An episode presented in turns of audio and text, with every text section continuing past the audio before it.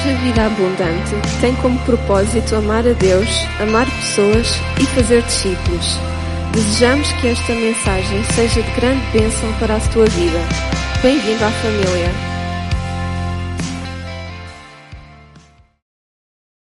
A nossa mensagem, a nossa meditação vai estar aqui em Segunda de Reis, nesta história. Aos domingos nós temos vindo a falar sobre nós chamamos em janeiro esta série uh, Alma Restaurada. Então estamos a falar sobre assuntos que têm a ver com a nossa alma. E hoje gostaria de falar sobre orgulho. Digo irmão ao lado, orgulho. Digo irmão ao lado, eu sei que não é para ti, mas podes ouvir e abençoar outro. Não, Deus não é autista. Deus, quando fala, fala para os que estão. Então Deus fala para nós. E é para aqueles que estão online também.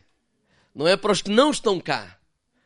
Não é? Porque às vezes nós ouvimos uma mensagem, principalmente quando é sobre a família, e diz, ah, a minha esposa hoje não veio, era mesmo para ela. Não, se ela não veio, é porque é para ti.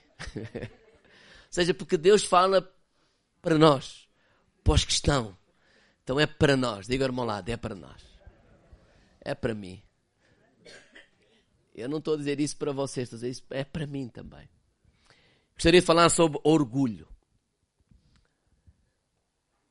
Tiago capítulo 4, verso 6. Eu vou citar porque vamos ler segunda de Reis. Mas diz assim a palavra de Deus: Antes dá maior graça, portanto, diz Deus resiste aos soberbos, dá, porém, graça aos humildes. Na versão o livro diz que Deus opõe-se aos orgulhosos. É como que alguém quer vir para aqui e Deus opõe-se, não é só ficar ali à frente, é ele resistir, é opor, é empurrar para trás. Então, é algo que Deus disse: olha, ao orgulhoso, Deus resiste, Deus se opõe. Eu não quero ter Deus como meu opositor. Quem é que quer ter? Mas diz que Deus dá graça aos humildes. Na versão o livro diz assim: Deus favorece os humildes. Deus favorece os humildes. Porque a humildade, por exemplo, quando Jesus começou a falar sobre as bem-aventuranças, Mateus capítulo 5, versículo 3. A primeira bem-aventurança é: Bem-aventurados humildes de espírito, porque deles é o reino dos céus. Por que que Jesus começou pela humildade? Porque a humildade é a base de tudo o resto, de todas as outras virtudes. Irmãos, como é que eu vou ser uma pessoa, por exemplo, mansa, se primeiro eu não for uma pessoa humilde? Como é que eu posso ser uma pessoa, como diz lá, pacificador, se primeiro eu não for humilde? Como é que eu posso ter fome e sede de Deus, ou fome e sede de justiça, se primeiro eu não for uma pessoa humilde? Então a humildade é a base para todas as bem-aventuranças. Se quer escrever alguma coisa, escreve esta frase: humildade é a raiz que alimenta todas as outras virtudes. A humildade é a raiz que alimenta todas as outras virtudes. O oposto também é verdade. O orgulho é a raiz que alimenta todos os outros pecados. Né? Todos os outros pecados têm como raiz o orgulho. O orgulho é como que a base de todos os outros pecados. O orgulho é como que um cancro que ele está escondido e corrói o teu interior. E é por isso é que é tão perigoso, porque é algo que está escondido, é algo que está cá dentro, que pode ser mantido encoberto até que Deus provoca algumas atitudes que, ou, ou algumas ações que vai se ser descoberto. E é isso que nós vamos ver com esta história em 2 de Reis, capítulo 5, a partir do versículo 1. nesta história, o profeta chama-se Eliseu. E nos dias de Eliseu, a Síria estava a crescer muito. E estava a ter, a, a, crescer em poder e frequentemente a Síria atacava Israel. O povo de Deus. E, e, e, e, o povo levava os israelitas a ficarem confusos, a ficarem perturbados, etc. E numa dessas batalhas entre a Síria e Israel, foi levada escrava uma menina que pertencia ao povo de Deus e que foi trabalhar para uma casa servindo uma senhora que era mulher do chefe do exército do rei da Síria. E esse homem se chama Nama. Então, Nama é um homem muito influente naquela, naquele país. Ele era um homem muito respeitado até pelo seu senhor, pelo rei da Síria, pelos, pelos sucessos que ele tinha conseguido, pelas vitórias que ele tinha alcançado. Era um dos homens mais influentes naquela, naquele país. Era um homem que estava habituado a honras e a honrarias. Ele era um homem muito respeitado. Infelizmente, também era um homem que estava leproso. Provavelmente ainda no início dessa, dessa doença. E lepra para um homem de influência como ele era uma, era uma doença terrível. Quer dizer, nenhuma doença é boa.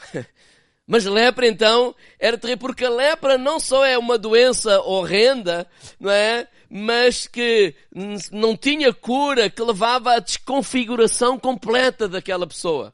Mas era também uma praga social, porque os leprosos, a certa altura, eles eram colocados à parte da sociedade e eles acabavam por morrer lá sozinhos, uns com os outros, longe da família, longe da sociedade, não é? Como que uma praga que nós queremos ver longe.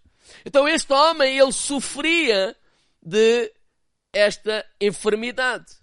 Diz assim, capítulo 5, versículo 1. Naamã, chefe do exército do rei da Síria, era um grande homem diante do seu senhor e muito, de muito respeito.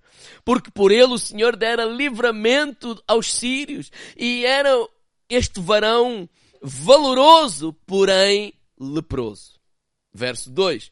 Saíram tropas da Síria, da terra de Israel, uh, uh, e levaram preso uma menina que ficou ao serviço da mulher de Naamã e disse esta à sua senhora, tomara que o meu senhor estivesse diante do profeta que está em Samaria e ele o restauraria da sua lepra. É uma coisa muito interessante que eu, que eu, que eu quero chamar a vossa atenção é para a atitude desta menina. Esta menina não está a servir aquela, aquela mulher, a mulher de Naamã, porque quer. Ela não imigrou a, atrás de um sonho ela, ela não está ali por livre vontade. Não, ela foi levada escrava, ela foi arrancada da sua família, ela foi arrancada da sua casa, ela foi arrancada do seu país e foi colocada a servir como escrava esta família. Mas ainda assim, aquilo que eu vejo né, é que não importa a posição humilde que tu possas ocupar, não percas a oportunidade para testemunhar de Jesus. Ela era uma criada. Ela era apenas uma serva. Mas não só não percas a oportunidade para partilhar, testemunhar de Jesus, mas diga, diz aí ao irmão ao lado, mas falo com amor. Quando eu leio este versículo 3, disse esta à sua senhora, tomara que o meu senhor, se fosse alguns que eu conheço, eles diziam assim, mas Deus escreve certo por linhas tortas. Vocês, vocês, vocês, vocês trouxeram-me como escravo, pois aí está uma maldição e olha, ele vai morrer. Não. Tomara que o meu Senhor, ou seja, ela fala com respeito, com amor, e ela tem um desejo. Que esse seu Senhor pudesse conhecer o profeta que ela conhece, Porque esse Deus que o profeta fala tem poder para o restaurar da sua lepra. Digo, irmão lado, não percas nenhuma oportunidade para partilhar de Jesus. E lembra-te, nós somos do reino de Deus, do reino do amor. Nós somos do reino de abençoar. Nós não somos daqueles que amaldiçoamos. Nós não somos daqueles que desejamos mal. Nós não somos. Não, não, não. Nós pertencemos a Jesus. Certo? É isso que eu vejo aqui com esta menina. Então, ela, ela partilha aquilo que ela acredita.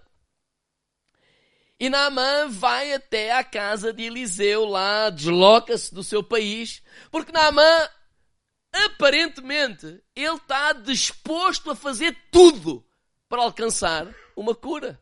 Até porque, normalmente, quem tem um veredito médico, quer dizer assim, olha, não há nada que nós possamos fazer, né? ele está disposto a qualquer coisa. Porque ele sabe, a não ser que Deus intervenha, eu não tenho qualquer hipótese de vencer esta dificuldade. Então, diz que Naamã ele vai até à casa do Eliseu, deste homem de Deus. E, e, não vamos ler, mas no versículo 5 diz que ele prepara assim um. Ele, ele, ele lembra-se que ele é um homem habituado a honras e a honrarias. Lembram-se que ele é um homem que, quando alguém anuncia a sua, a sua ida a, a, a, ao lugar X ou Y, já está lá um batalhão de gente à espera. Então ele, ele não vai só, ele leva carros, cavalos, empregados, servos, ele leva ouro, ele leva prata, ele leva dez mudas de roupa, ele leva, não é roupa, não é para ele, tudo isso é para oferecer ao, ao profeta pelos seus serviços. Na versão o livro diz muito interessante, diz assim, 340 quilos de prata. Versículo 5. Diga ao irmão lá, isto é só prata. Pois olha, diz assim, 6 mil peças de dinheiro de ouro. Seis mil. E dez mudas de roupa. Ou seja, tudo isto para quê?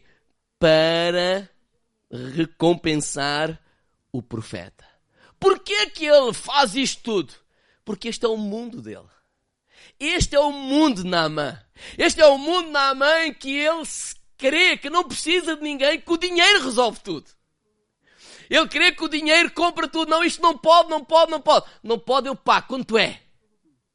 Este é o mundo de Naamã. Diga meu lado, não é o de Eliseu. Nem é o de Deus. Mas este é o mundo de Naamã. E este é o mundo que algumas pessoas vivem. O mundo em que eles acham que podem tudo. O mundo em que eles acham que o dinheiro pode tudo. O mundo em que eles acham que quando eles chegam, não é? E é anunciada a minha chegada, então o, o, mundo tem que parar. Toda a volta tem que parar porque eu vou chegar. E no daqui, e agora vamos ler então, quando ele chega lá, versículo 9, 2 de Reis 5, 9, diz assim. Veio, pois, Naamã com os seus cavalos e com o seu carro e parou à porta da casa de Eliseu.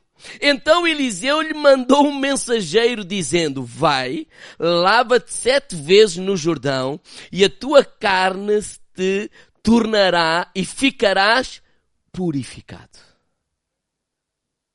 Porém, Naamã muito se indignou e foi dizendo, Eis que eu dizia comigo, certamente ele sairá, por-se-á em pé, invocará o nome do Senhor seu Deus e passará a sua mão sobre o lugar e restaurarei ao leproso. Não são porventura Abana, Farfar, rios de Damasco, bem melhor que todas estas águas de Israel? Agora um acrescento meu, todas poluídas. Não podia eu me lavar neles e ficar purificado? E voltou-se e foi indignado. Irmãos, uma pergunta muito simples. Para quem sofre de lepra, o versículo 10 é a melhor coisa que nós poderíamos ouvir ou não? Eu vou ler o versículo 10. Alguém que vem de um país para o outro porque sofre da lepra, acreditando que há ali um homem de Deus que tem poder para me curar, e esse homem de Deus lhe manda um recado e diz assim: Então Eliseu lhe mandou um mensageiro dizendo: Vai, lava-te sete vezes no Jordão e a tua carne te tornará e ficarás purificado. A minha pergunta é: será que esta é a melhor notícia para quem tem lepra, sim ou não?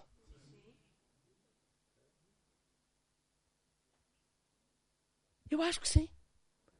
A pior notícia para quem tem algum problema é o médico dizer assim: Nós não temos o que fazer. Mas quando ele diz: Não, pronto, é que é, sim, é, é, é tem, é, tem este problema, mas não, quando eles dizem não se preocupe, é no sentido: Não, nós vamos fazer isto, isto, isto isto, isso vai resolver o problema. Isso vai tranquilizar ou não? Ou vamos passar a discutir com o médico? Mas foi o que ele fez. Porque o maior problema de Naamã não é a lepra. O maior problema de Naamã é o orgulho. Só que ele está escondido, ou estava escondido, até este momento. Porque é isso que acontece a muitas pessoas. O maior problema não é o problema que é visível, mas é aquele que não é visível, é aquele que se esconde no coração. Agora lembrem-se o que Tiago disse. Deus, ele resiste aos soberbos, mas ele favorece os humildes. Ou seja, que a soberba, o orgulho, é um impedimento para que Deus possa operar na vida de muitas pessoas. E Deus sabia disso. Deus queria curá-lo. Por isso usou aquela menina para lhe falar. Mas o caminho para que haja cura na lepra, primeiro é o caminho tem que ser curado o orgulho. E o caminho, o processo de Deus para curar o orgulho, diga ao irmão lá, é a humilhação. Então a humilhação não é um castigo de Deus, diga do irmão lado, é bênção de Deus para a tua vida. É bênção de Deus. Porque quando Naamã foi confrontado com o mensageiro, ele ficou logo, desculpa a expressão, possuído. o quê? Porquê? Qual é o mundo dele? Eles até anunciam, vai chegar aí às tantas horas o general. Então, por que é que já está aí esse anúncio? Quer dizer que meia hora antes já tu tens que lá estar.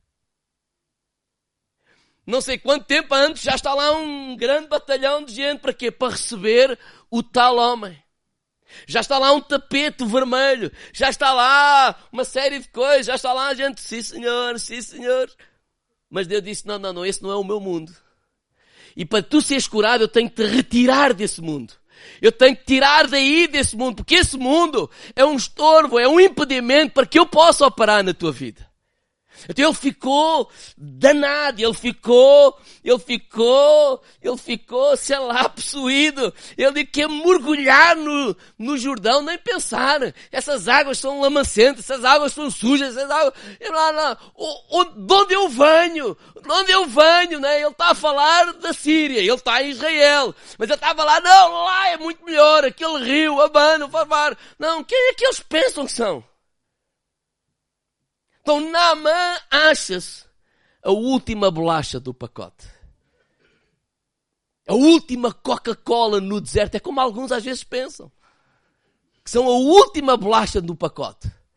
Que são a última Coca-Cola. É como os nossos filhos, às vezes eles pensam que o mundo gira só à volta deles. Que não há mais nada neste mundo.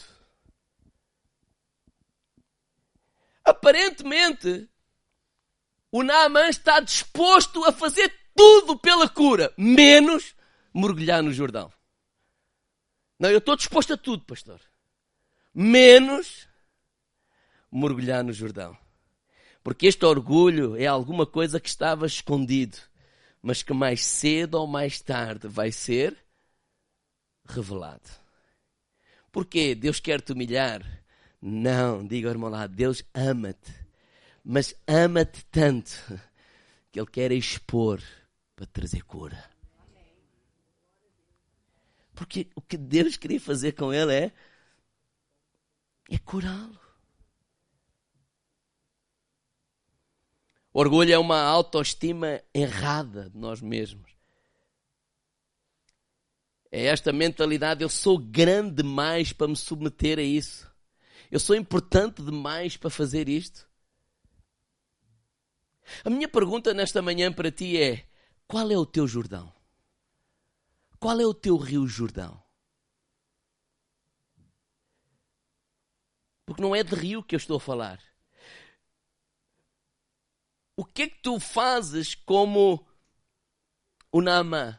Eu estou disposto a fazer tudo, menos aquilo. Não, pastor, eu, eu, eu, eu, eu, eu, eu, eu levo a palavra de Deus a qualquer pessoa, menos aquela. Não, eu perdoo tudo. Não, não, eu sou um coração, eu perdoo tudo, menos aquele. Não, isso é que não. Qual é o teu Jordão? Todos nós temos um. Que estamos dispostos a fazer tudo. Mas há ali uma coisa. Não, isto é, não, isto é demais. Isto já nem é Deus, isto é mesmo o diabo em pessoa. E parece que é mesmo essa coisa que te está a impedir de ser tudo aquilo que Deus tem para a tua vida.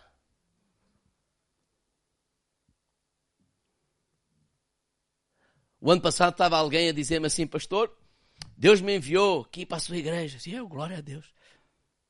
Mas olha, eu não vim para aqui para estar sentado. E eu assim, então, mas porquê? É bom demais para ouvir? Não, não, não, não é isso. Mas eu tenho isto, isso aqui, e eu lá, eu lá, eu lá, eu na minha igreja, eu na minha... Você já me parece o Nama. É o Nama? É o nosso irmão. Estava em Israel, mas a falar, eu lá, lá, lá. Como é que você quer ser bênção aqui se esta nem é a sua igreja? Não, não, é minha. Não, eu estou ouvindo você. Eu lá, a minha igreja lá, a minha igreja lá, a minha igreja. Então a sua igreja é lá.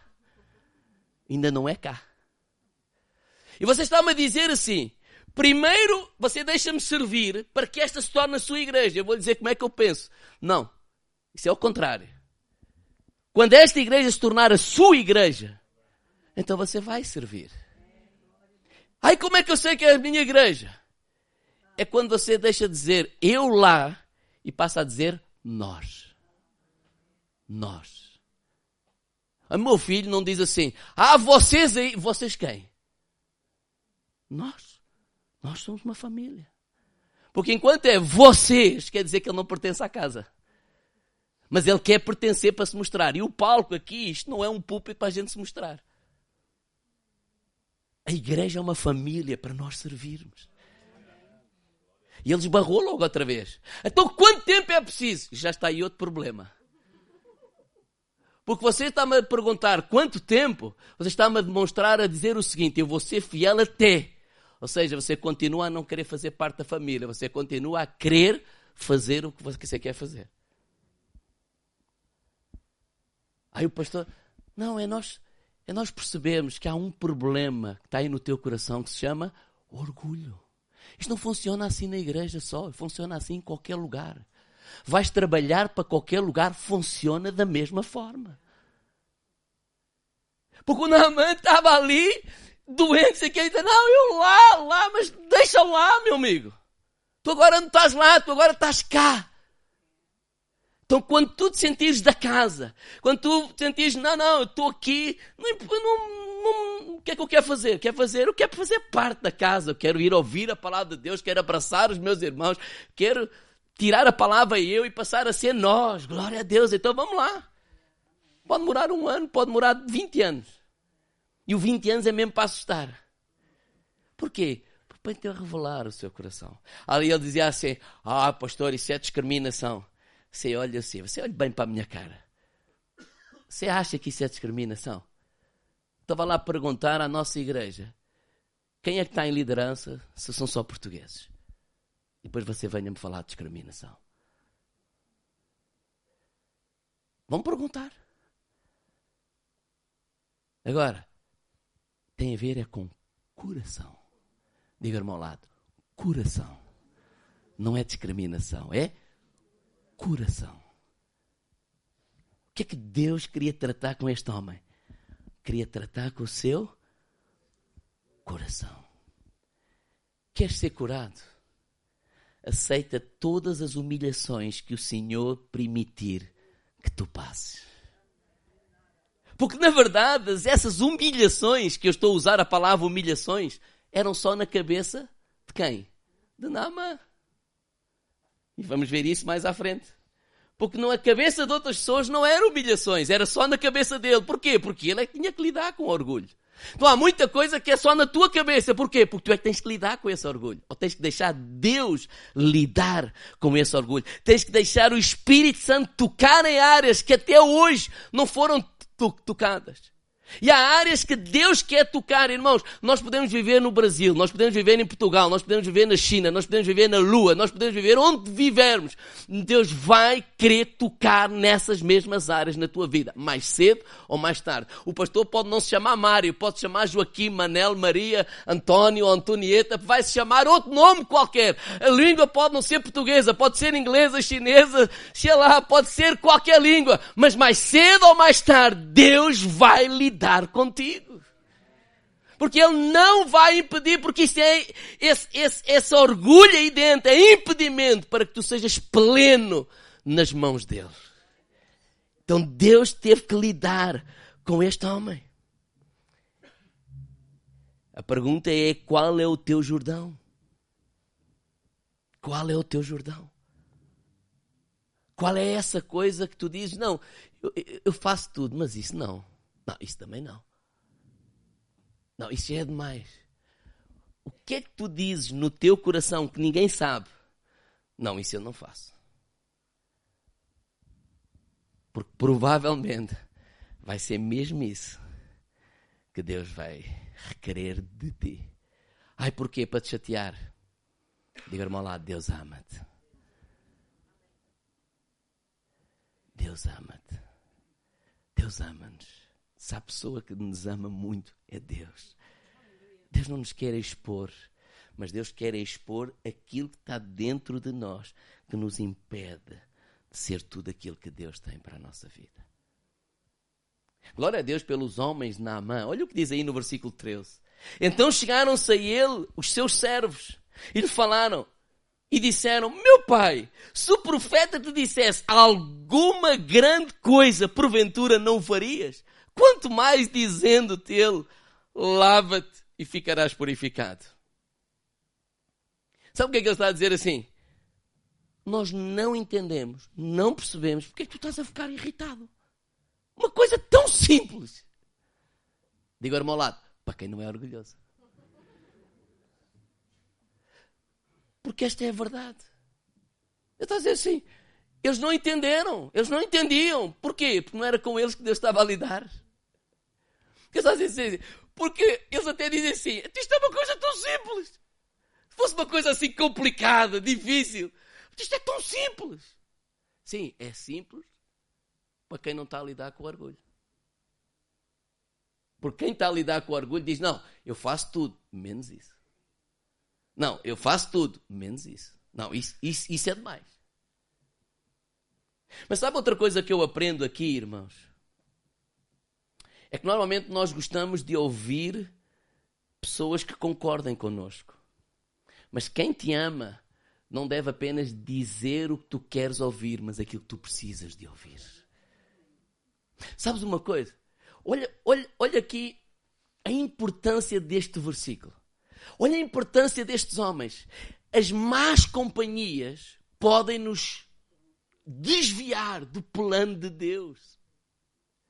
E o que é que diz lá em 1 de Coríntios capítulo 15, verso 33? As más conversações corrompem os bons costumes. Na versão o livro diz assim: as más companhias corrompem os bons costumes. Uma companhia errada aqui. Sabe o que é uma companhia errada? É uma companhia, por exemplo, que não é espiritual, é carnal. Uma companhia carnal vai dizer assim: não, não, opa, tens toda, toda a razão. Mas quem é que ele pensa que é? Ele pensa que agora apareceu aí. Opa, quando ele nasceu já tu eras vivo, pá.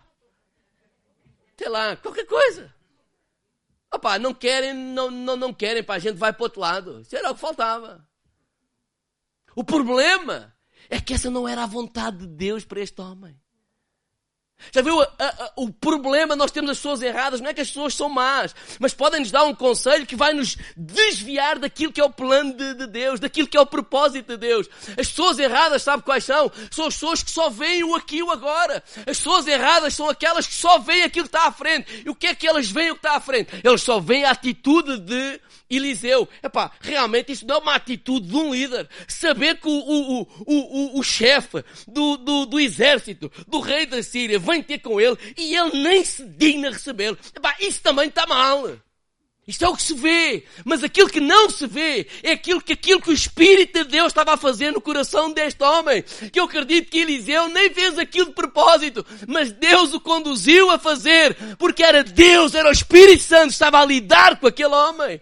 Então a pessoa errada é aquela pessoa que só vê o que está à nossa frente. A pessoa errada é aquela pessoa que só vê aquilo que é visível. Não é espiritual, não é, não, não está a ver o que Deus está a fazer. Então estava a lhe dar uma opinião aparentemente parece boa, mas ela é catastrófica porque vai nos desviar do plano de Deus. E sabe o que é que tem acontecido a muita gente? Sabe o que é que tem acontecido? É isto. Hoje acontece isto. Não, não, vou embora. Tal, bem, bem, bem. Pronto, ele vai, vai embora. E a vida continua. Isto passa. Só que amanhã ele entra num lugar. Pode ser igreja. Pode ser empresa. Seja o que for. E a coisa vai, vai, vai, vai. E parece que ele vai bater e a mesma coisa acontece. Só que os intervenientes são outros. E ele faz a mesma coisa. E ele foge. Ok, e ele anda, parece o povo de Israel, mais 40 anos. E anda. E depois eles andam uma vida inteira a dizer assim: Pois, ninguém gosta de mim. Isto nas igrejas, os pastores são assim. E não sei o que mais. Sei que mais. E eu, eu sou isto, eu sou aquilo. E Deus deu um ministério. Deus não sei o que. E eu penso: Ouça, Acha que nós, pastores, ou igrejas, ou, ou qualquer patrão, ou qualquer pessoa é maior do que Deus? Porque é isso que muitos estão a dizer. Muitos estão a dizer que eu sou maior que Deus, ou alguém é maior que Deus, ou o patrão é maior que Deus. Mas quando eu leio a Bíblia, vejo a história de José e percebo a fidelidade daquele homem, eu vejo o quê? Que não há faraó, não há rei, não há ninguém maior do que Deus. Porque na hora que Deus disse, não, não, agora já chega, eu quero tirar esse meu servo do, do, do da prisão e quer pôr como número dois. E quando ele quer, ninguém pode impedir. Porquê? Porque Deus continua a ser o Senhor. Então diga ao meu lado, não te deixes enganar. Não te deixes enganar. Tem cuidado com as companhias que dizem o que a gente gosta de ouvir, mas a todo o tempo nos desviam daquilo que é o propósito de Deus. Porque eu não acredito que uma vida inteira, as pessoas que passam não sei quantas igrejas, não sei quantas empresas, não sei quantos países, e as coisas continuam a acontecer a mesma coisa, eles estão-me a dizer que Deus é um Deus mau, que não sabe o que é que anda a fazer. Não. Tu é que andas sempre a fugir àquilo que Deus quer fazer. Mas enquanto não disseres, eis-me aqui, Senhor, e não fores humilde e não passares por isso, Deus resiste ao orgulho. Não é orgulho, é aos orgulhosos. Quer dizer, que é às pessoas. É isso que a palavra de Deus diz. É isso que. Então tem cuidado, porque estes homens, eles, eles encorajaram de tal forma este homem. Oh, e aconteceu qualquer coisa de extraordinário. Fabiano, pode, pode vir até aqui. Mas olha, olha, olha, olha, o que aconteceu. Versículo 14. Não, não despressem, fiquem aí à mesma. Então desceu e mergulhou no Jordão sete vezes, conforme a palavra do homem de Deus, e a sua carne tornou-se a carne de um menino e ficou purificado. Quando finalmente Naamã decide mergulhar, não é apenas um mergulho físico, é uma submissão à palavra do profeta ou de Deus através do profeta. Então não é apenas um mergulho físico. Não é apenas, pronto, está bem. Não, não, não, não, não, não. É, é, é, é, é uma submissão. É nós dizer assim, não, Senhor, não se faça a minha vontade, mas é, é o que Jesus fez no jardim do Getsemane. Sua carne, não, não quer, não, não, ele quer fugir, quer fugir da crucificação, ele quer fugir da humilhação, ele quer fugir daquele lugar, a carne quer sempre dizer que não. E ele diz, não, não, não, não, não, não, não se faça a minha vontade, mas a tua vontade. E sabe o que é que aconteceu? Que este extraordinário. Diz que a sua carne ficou como a carne do menino. E quando eu carrego nesta palavra menino, noutras traduções diz criança, a palavra hebraica é katan, que diz assim, jovem, pequeno, insignificante, e a última palavra que diz abençoou tanto o meu coração, por isso é que eu quero dizer servo. Diga, irmão, lá, servo. Irmãos, não foi só a pele de Naamã que foi transformada. O seu coração foi transformado. Quando eu vi isso, e li o versículo a seguir, que ele, ele é curado, e ele volta a falar agora, e volta ao profeta, e o profeta agora recebe. Versículo 15, então voltou o homem de Deus, e, uh, perdão, voltou ao homem de Deus, e ele, toda a sua comitiva, veio, pôs-se diante dele e disse, eis que tenho conhecido que em toda a terra não há Deus senão Israel. Agora, pois, peço que tomes uma bênção do teu. O que é que ele agora é? Não, ele já não é o, o grande Naamã, ele é o servo. Claro que ele ainda pensava que no mundo de Naamã a gente faz isto. E, Naamã, e perdão, de Eliseu. E Eliseu diz, olha, porém disse, viva o Senhor, cuja presença estou, que não tomarei e instou com ele para que não tomasse, mas ele recusou. Ou seja, não quer cá as bênçãos, o reino de Deus não se compra com dinheiro. Ninguém compra. Então um mergulho foi necessário para que Naamã cumprisse o seu destino. O mergulho foi necessário para que Naamã se tornasse pleno. O orgulho, um perdão, o mergulho para nós, digo ao lado, não é opção.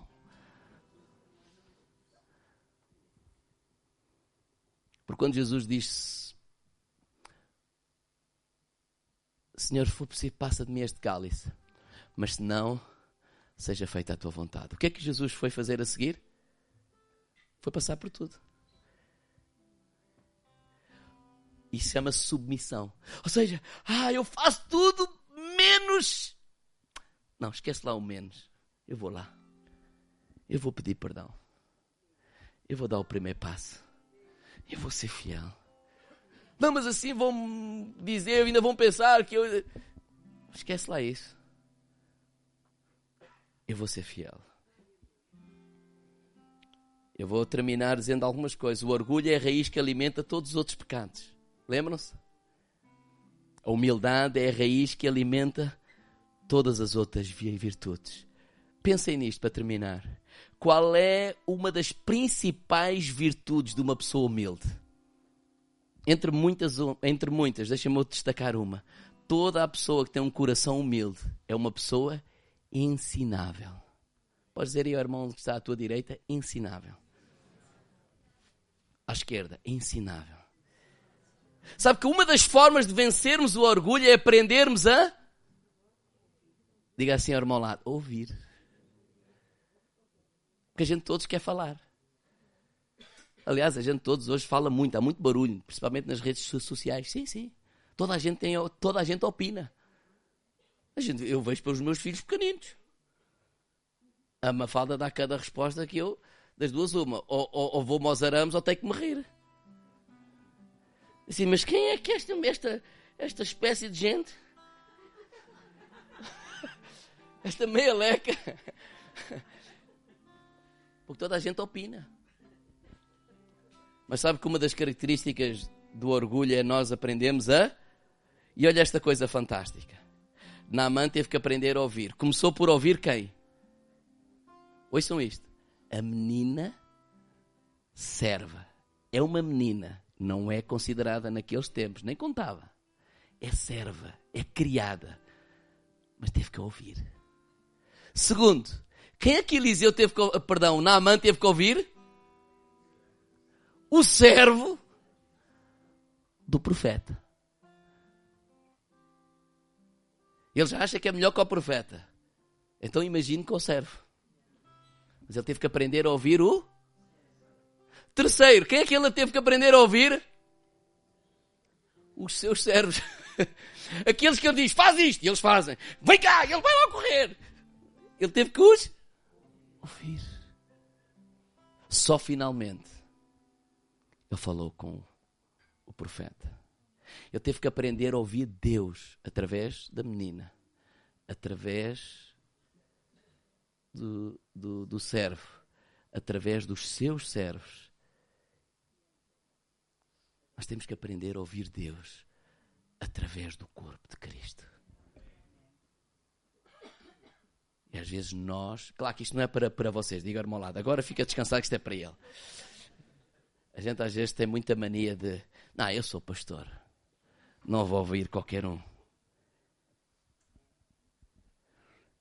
Qualidades de uma pessoa ensinável, irmãos. Ele não acha que sabe tudo. Segundo, ele não acha que tem sempre razão. Ele não se vangloria. E ele não julga as outras pessoas. Uma pessoa humilde não acha que sabe tudo. Há coisas que tu sabes que eu não sei. Uma pessoa humilde não acha que tem sempre razão. Uma pessoa humilde não se vangloria. Eu, eu, eu, eu. Uma pessoa humilde ele não julga os outros. Eu gostaria de terminar lendo Filipenses capítulo 2, verso 3, mas como eu vou ler na versão livre, tirei para, para eles colocarem até o versículo 8. Diz assim: Não façam nada movidos por despique, nem por interesses pessoais, mas sejam humildes. Que cada um considere os outros superiores a si mesmo. Não pensem unicamente nos vossos interesses, mas procurem também aquilo que interessa aos outros. Que haja em vocês a mesma atitude que houve em Cristo Jesus. Qual foi? Sendo por natureza Deus, quem era Cristo? Deus, Criador dos céus e da terra. No entanto, não reivindicou para si o ser igual a Deus mas desfez-se das suas regalias próprias, assumindo-se a forma de um escravo e a semelhança humana, e encontrando-se nessa condição, humilhou-se a ponto de se sujeitar voluntariamente à morte. Não é uma morte vulgar, mas uma morte de cruz.